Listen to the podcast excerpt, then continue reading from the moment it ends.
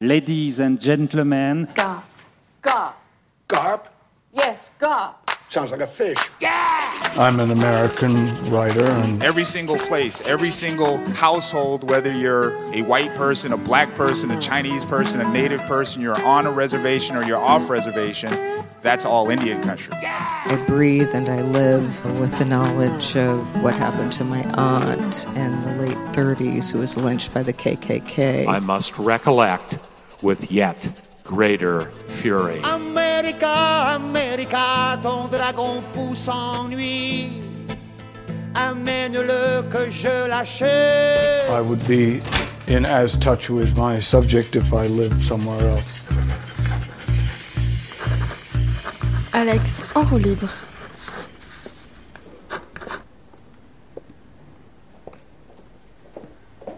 C'est encore loin, madame, l'Amérique? Euh, bah, je pense que c'est un petit bout de chemin. Si vous le faites à pied, vous en avez pour un moment. Hein. Mais pourtant, c'est devant vous. C'est devant, moi Oui. Vous êtes américain Mais non, regardez, venez voir, venez Oui, voir. mais je sais qu'en ce moment, c'est le grand truc à Vincennes pour la- sur l'Amérique. Ah bah oui, quand même. Oui, bah oui, bah, je suis au courant quand même. Ah, ça, ça fait quand même près de j'ai- 18 ans que ça dure. Je lis beaucoup. je, je- je- avec des livres en plus. Et des Américains? Euh, Dans votre lit, est-ce qu'il y a des Américains sur la table de nuit dans mon lit- ah, sur la table de nuit, euh, qu'est-ce que j'ai en ce moment? Je sais pas ce que j'ai en ce moment. Je sais même plus. Parce que j'ai j'ai commencé hier soir, j'ai pas regardé. C'est pas sérieux de ne pas savoir avec qui vous dormez. Je change tellement souvent. Au revoir.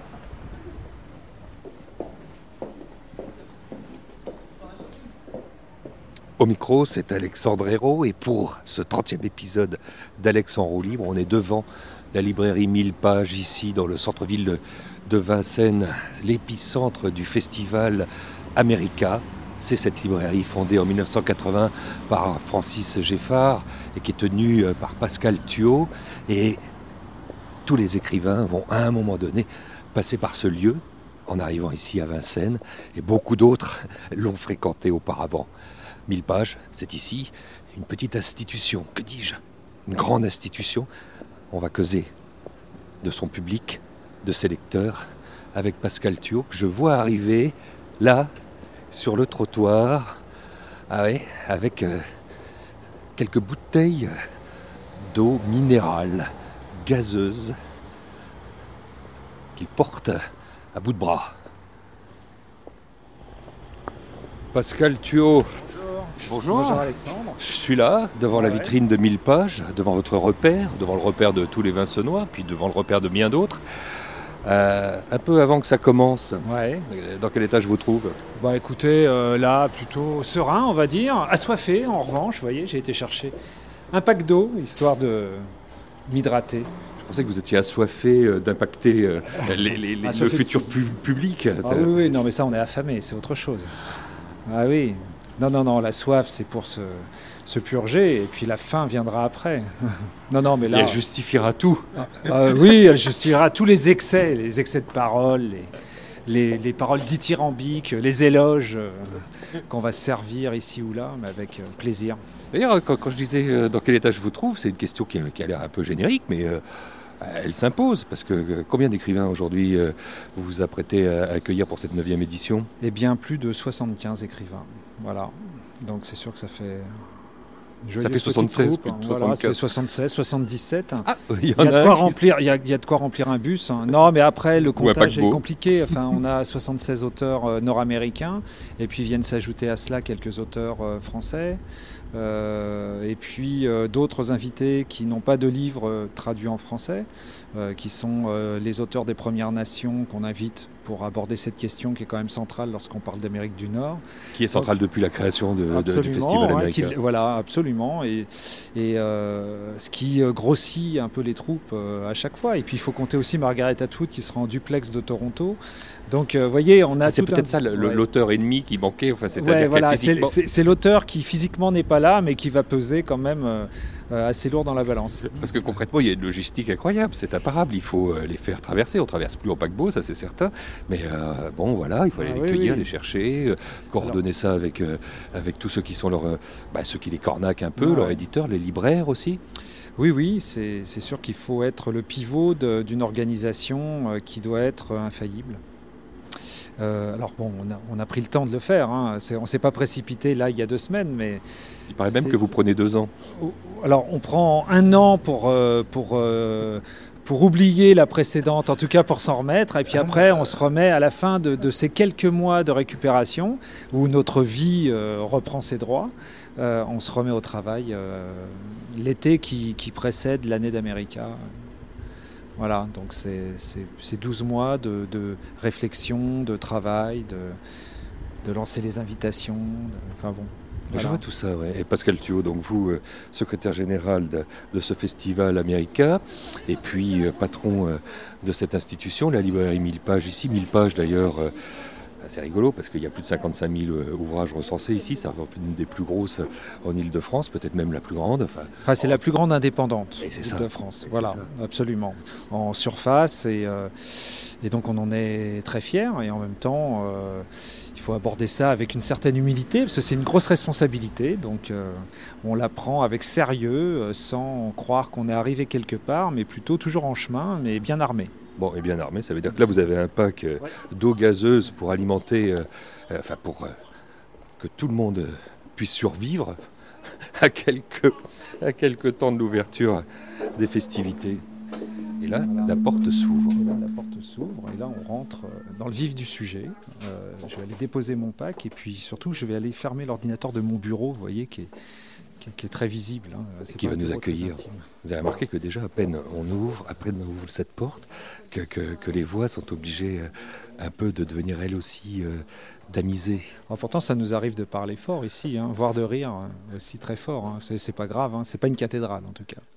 Voilà. Donc ici, bah là, vous avez Brinda et, et euh, Thomas, voilà, qui sont euh, à l'accueil. Voilà. Bien, patron. Travail, on va pas les perturber. Fait le tour. Non seulement vous faites le tour, Pascal Thio, mais il n'y a rien qui vous échappe ici. Enfin, je veux dire, euh, le bureau, c'est à l'accueil qu'on trouve le vôtre. Hein. Alors assez souvent, oui, c'est vrai que j'ai. En fait, j'ai un bureau euh, mouvant. Euh, ce bureau, il se passe sur plusieurs ordinateurs. Généralement, c'est sont mes collègues qui qui ferment mon mailer qui est ouvert sur plein de postes, hein, parce que je peux commencer un mail à un endroit et le finir dans un autre ou euh, répondre à un endroit et puis en écrire un autre à un autre endroit. Euh, ça dénote pas certains symptômes, ça, celui de, l'incapacité de rester euh, finalement en position verticale et statique? Oui, c'est un peu ça. Ouais. non, mais c'est vrai que j'ai du mal à rester assis dans un endroit. Pour moi, ce métier, ça a toujours été un métier de mouvement, c'est-à-dire que je l'ai toujours inscrit dans l'espace. Euh, et c'est pour ça que pour moi c'est un bonheur absolu d'avoir pu agrandir cette librairie parce que ça me donne la possibilité de, faire plus de chemin. Et euh, je crois enfin c'est ma conviction. Après peut-être que j'ai pas totalement raison, mais je crois que les gens aiment beaucoup nous voir, se, nous mettre en mouvement à, leur demande. C'est-à-dire qu'ils nous disent voilà est-ce que vous avez ça? Et c'est vrai que plutôt que d'avoir recours au, médium euh, classique, euh, d'aller chercher sur l'ordinateur, le moteur de recherche, c'est vous. Voilà, dès qu'on se met en mouvement, alors on peut pas le faire tout le temps parce qu'on nous demande aussi des choses qu'on n'a pas et qu'on connaît mal. Euh, voilà, donc, mais on se met en mouvement assez systématiquement pour aller chercher le livre. Et je crois que ça, ça confirme en fait l'expertise que les gens nous accordent.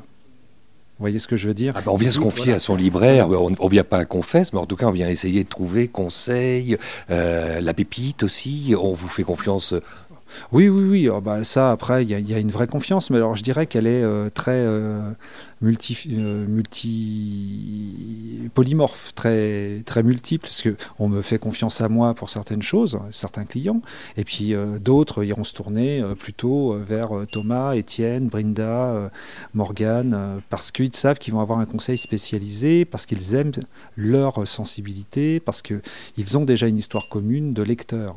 voilà, et donc je pense que notre force, elle est dans la pluralité, elle est dans la pluralité des regards et elle est dans les différentes approches que chacun va avoir de cette matière euh, première très malléable qu'est euh, euh, la littérature et une production éditoriale extrêmement large aujourd'hui. S'il n'y a pas qu'un profil de libraire, évidemment, Pascal Thio, il n'y a pas qu'un profil de, lecteur. Vous arrivez à, pas segmenter, mais à, commencer à, comprendre qui est le lecteur? Alors, euh, pour moi, le lecteur, encore une fois, il est un peu comme nous, il est, vraiment multiple. Hein. Euh, alors, si vous voulez, moi, je vois le j'imagine ça dans l'autre sens, c'est-à-dire que je me sens le libraire de différents lecteurs.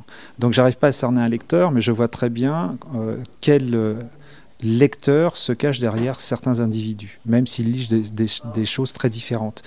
Euh, et, je crois que c'est quelque chose qu'on compile presque inconsciemment, mais qui est surtout de l'ordre de l'instant. C'est-à-dire qu'il y a cet instant, et dans cet instant, on doit tout mettre c'est comme dans un exploit sportif. Euh, si on veut euh, transcender euh, le résultat, eh bien, il faut, il faut tout mettre dans l'instant magique où on va décramponner le, le, concurrent. Enfin voilà, il va se passer quelque chose de décisif. Et je dirais que dans un conseil en librairie, il y a l'instant décisif. Et cet instant décisif, c'est nous qui choisissons, c'est-à-dire c'est nous qui choisissons si ça va être un instant, un moment de plaisir. Et euh, je dirais que c'est le premier choix, et peut-être la seule case à cocher, c'est le plaisir qu'on doit donner à l'autre. Vous voyez, il y, a quelque chose de l'ordre euh, du don qui est quand même euh, très précieux et surtout qui, qui va complètement changer le... je dirais qu'on a quand même ce pouvoir de changer la journée de quelqu'un voire parfois la vie, puisque euh, j'ai encore en tête les paroles de votre associé, de votre précieux mentor aussi, qui est Francis Geffard, qui a créé cette librairie en 1980, qui est dans son bureau euh, aux éditions Abba Michel, euh, nous, nous racontait son premier souvenir, qui était un souvenir de, petit enfant donc lisant les aventures dans le Père Castor d'un petit Indien à mots, mhm. et, qui a vu sa vie finalement un peu basculer avec un livre. Oui, oui, je crois que, bah, je pense qu'on a tous un souvenir comme celui-là qui nous permet de dire à quel moment euh, ai-je basculé euh, dans euh, cette obsession, ce, ce, alors obsession, c'est peut-être pas le bon terme, mais en tout cas dans cette urgence de, de comprendre le monde par les livres. D'ailleurs, on en profite, on, se repositionne au premier étage, euh, on descend le premier étage, c'est cet escalier en bois, on va aller vers l'accueil, et donc on descend aussi dans votre mémoire. On descend euh, encore un peu plus loin, et, euh, et ce souvenir-là, pour vous, de la première fois où vous avez acheté, non pas sous la dictée de vos parents ou de quiconque mmh. d'autre, le livre que vous choisissez dans un rayonnage d'une librairie, c'était qui? C'était quoi? C'était où? C'était quand? Alors c'est ancien. Hein. Alors moi, un de mes souvenirs les plus puissants, ça a été euh, Homère. Et, euh, et pourquoi? Parce que c'était la première fois que je me confrontais à un texte euh, qui était un texte monumental, alors que je n'étais pas censé avoir l'âge pour le lire. J'avais 9 ans, et donc j'ai pris l'Iliade. c'était en vers. Alors je, me ah, on, se, on, se, dirige vers, vers, le rayonnage. Mais euh, là, c'est plus bas, l'Antiquité. Et euh, j'ai pris l'Iliade, et ça devait être en folio, si mon souvenir est bon, et je me suis plongé dedans. Et c'est vrai que j'étais très attiré par la mythologie, parce que forcément, euh, enfin, j'avais dû voir un ou deux films qui devaient être Thésée, ou alors, c'était pas Thésée, c'était comment ça s'appelle? Jason les Argonautes. Vous vous rappelez de ce film hein, avec les animations euh, de, ce formidable euh, magicien euh, qui portait un nom allemand, c'est pas Frankenheimer, mais quelque chose comme ça, et qui animait tout seconde par seconde, des petits squelettes, tout ça. Moi, j'étais fasciné par ça. Et donc, euh, je me suis dit, euh, voilà, voilà. Et euh, j'ai été à la librairie de ma petite ville et ils m'ont dit, bah, lisez l'Iliade. C'était quoi cette petite ville? C'était où? C'était à Nemours, dans le sud Seine-et-Marne, voilà, librairie Marion, qui est aujourd'hui fermée, malheureusement, parce que c'est comme beaucoup de centres-villes de province. Ils ont subi de plein fouet euh, je dirais, euh, la légèreté des élus euh, qui a préféré développer des centres commerciaux en périphérie et, ce qui a conduit à la mort des centres-villes, ce qui est quand même assez effrayant quand on se déplace un petit peu en France. Mais en tout cas, voilà, moi, c'est un souvenir très fort de lecture. Après, si vous voulez, je ne saurais pas le situer parce que je, je, me rappelle très bien, mes parents étaient abonnés à France Loisirs. Et euh, j'ai lu Pagnol à peu près au même moment, qui a été pour moi un enchantement absolu. Et euh, donc je prenais les livres tels qu'ils arrivaient, parce que c'est vrai que la culture de la littérature jeunesse à l'époque n'était pas du tout la même. Et, et, dans les familles, et surtout dans une famille d'ouvriers comme la, comme la mienne, on n'était pas forcément très sensible. Alors, néanmoins, il y avait quelques livres comme ça qui arrivaient par François Zir, qui étaient un peu... Le... Avec des couvertures un peu, ouais. comment dirais-je, précieuses ou, ou supposément... En tout cas, c'était relié. Enfin, voilà. voilà. Et, euh, mais je me souviens très bien euh, de de la gloire de mon père, château de ma mère, tout ça, qui ont été vraiment des lectures qui m'ont émerveillé. Et puis un jour est arrivé un livre euh, de Jean Mallory, Les derniers rois de Tulé. Donc l'immersion, l'expérience de Jean Mallory, immense euh, ethnologue français, grand pionnier euh, de, l'exploration de, la vie quotidienne dans les zones comme ça, enfin d'un exotisme complètement délirant, extravagant. Et ça m'a fasciné. Donc, quand, quand, vous me parlez de la découverte euh, de Francis, du monde indien par les pères Castor, euh, moi, je, lisais tout ça, je lisais les albums qui faisaient des résumés, l'île au trésor, enfin tout ça, j'adorais ça, avec des dessins qui aujourd'hui seraient considérés comme has mais, mais j'aimais ce, ce, cette ambiance, ce, monde-là, le capitaine Fracasse, enfin tous les romans d'aventure. Mais le dernier roi de Tulé, qui, à l'époque m'a échappé en grande partie, hein, je euh, en très grande partie même, mais ça m'a fasciné. C'est-à-dire ce que j'en ai compris, je pense, a déterminé euh, une partie de ma curiosité euh, et de. Alors moi, je suis pas un grand voyageur, je suis plutôt un voyageur euh, immobile. Oui, alors pas totalement immobile parce que je me déplace un peu, mais. Et puis on a compris que vous n'étiez pas très statique parce que. mais je, je voilà, je n'éprouve pas forcément le besoin de, enfin de, de, de, parcourir le monde, mais par les livres, je pense que j'ai fait un petit peu de chemin et, et ça, ça a été pour moi très enrichissant. C'est ce que vous proposez aux, aux gens ici aussi, euh, cette évasion par, par le livre, avec ce qui est finalement euh, généralement pas tout à fait euh, facile à, à, orchestrer, la venue euh, d'écrivains lointains et oui. qui, qui, en chair et en os, euh, leur font la grâce, le plaisir de, se, de se présenter devant eux. Oui, bien sûr. Bah, L'idée de la rencontre, euh, il y, a deux moments euh, dans, dans, son rapport à la littérature. Il y a le moment intime où on est avec un livre hein, et où le dialogue s'entame, euh, commence de façon silencieuse, avec, avec un échange qui est très, très personnel et très particulier. Et puis je crois que la littérature augmente, s'augmente elle-même lorsque on l'incarne. Et l'incarner, eh c'est vrai que de mettre en, relation un auteur, des auteurs et euh, son public, ou alors mieux son public potentiel. C'est-à-dire que l'idée, par exemple, qu'on développe dans America, c'est qu'on va présenter un nombre d'auteurs qui n'a pas encore de lecteurs en France. Notamment dans cette édition, il y a beaucoup de premiers livres, des auteurs qui sont globalement euh, très méconnus, voire inconnus du public français. C'est de les mettre devant un lectorat potentiel. Donc c'est à la fois une grande responsabilité, mais surtout une aventure formidable. C'est-à-dire que là, c'est la force euh, additionnée du talent de l'auteur qu'on découvrira dans ce rapport personnel et intime, et sa capacité à séduire, lui, euh, euh, si tant est que qu'on lui pose les bonnes questions, qu'on qu le mette dans euh, la bonne euh, la bonne position pour pour dire ce qu'il ressent profondément. Et c'est pas donné à tout le monde de le faire. Et bien là, on peut déclencher quelque chose, on peut faire naître un auteur à son nouveau public, à un autre public, un public qu'il ne connaît pas, un public qui va découvrir une plume venue d'ailleurs. Et ça, c'est l'aventure ultime du libraire euh, qui, lorsqu'il se met dans la peau de l'organisateur d'événements, essaye de faire naître cette alchimie tout à fait particulière. Moi, je pense que la littérature est partout, qu'elle a droit de citer dans tous les domaines, qu'elle est souvent un, éclairage euh, très puissant de l'existence. Euh, qu'elle donne un peu de chemin, une manière de cheminer, euh, qu'elle nous indique comment vivre, en tout cas qu'elle nous donne des possibilités de, de, de nourrir sa vie avec, euh, grâce à, à, la puissance des mots. Hein. Le langage peut tout, alors que, par exemple, l'image euh, ne peut pas tout. Hein. Ça me fait plaisir d'entendre ça. Ah oui, non, mais le, on peut tout dire. Hein. On peut dire une carotte a mangé un lapin, on peut l'écrire c'est grammaticalement euh, correct.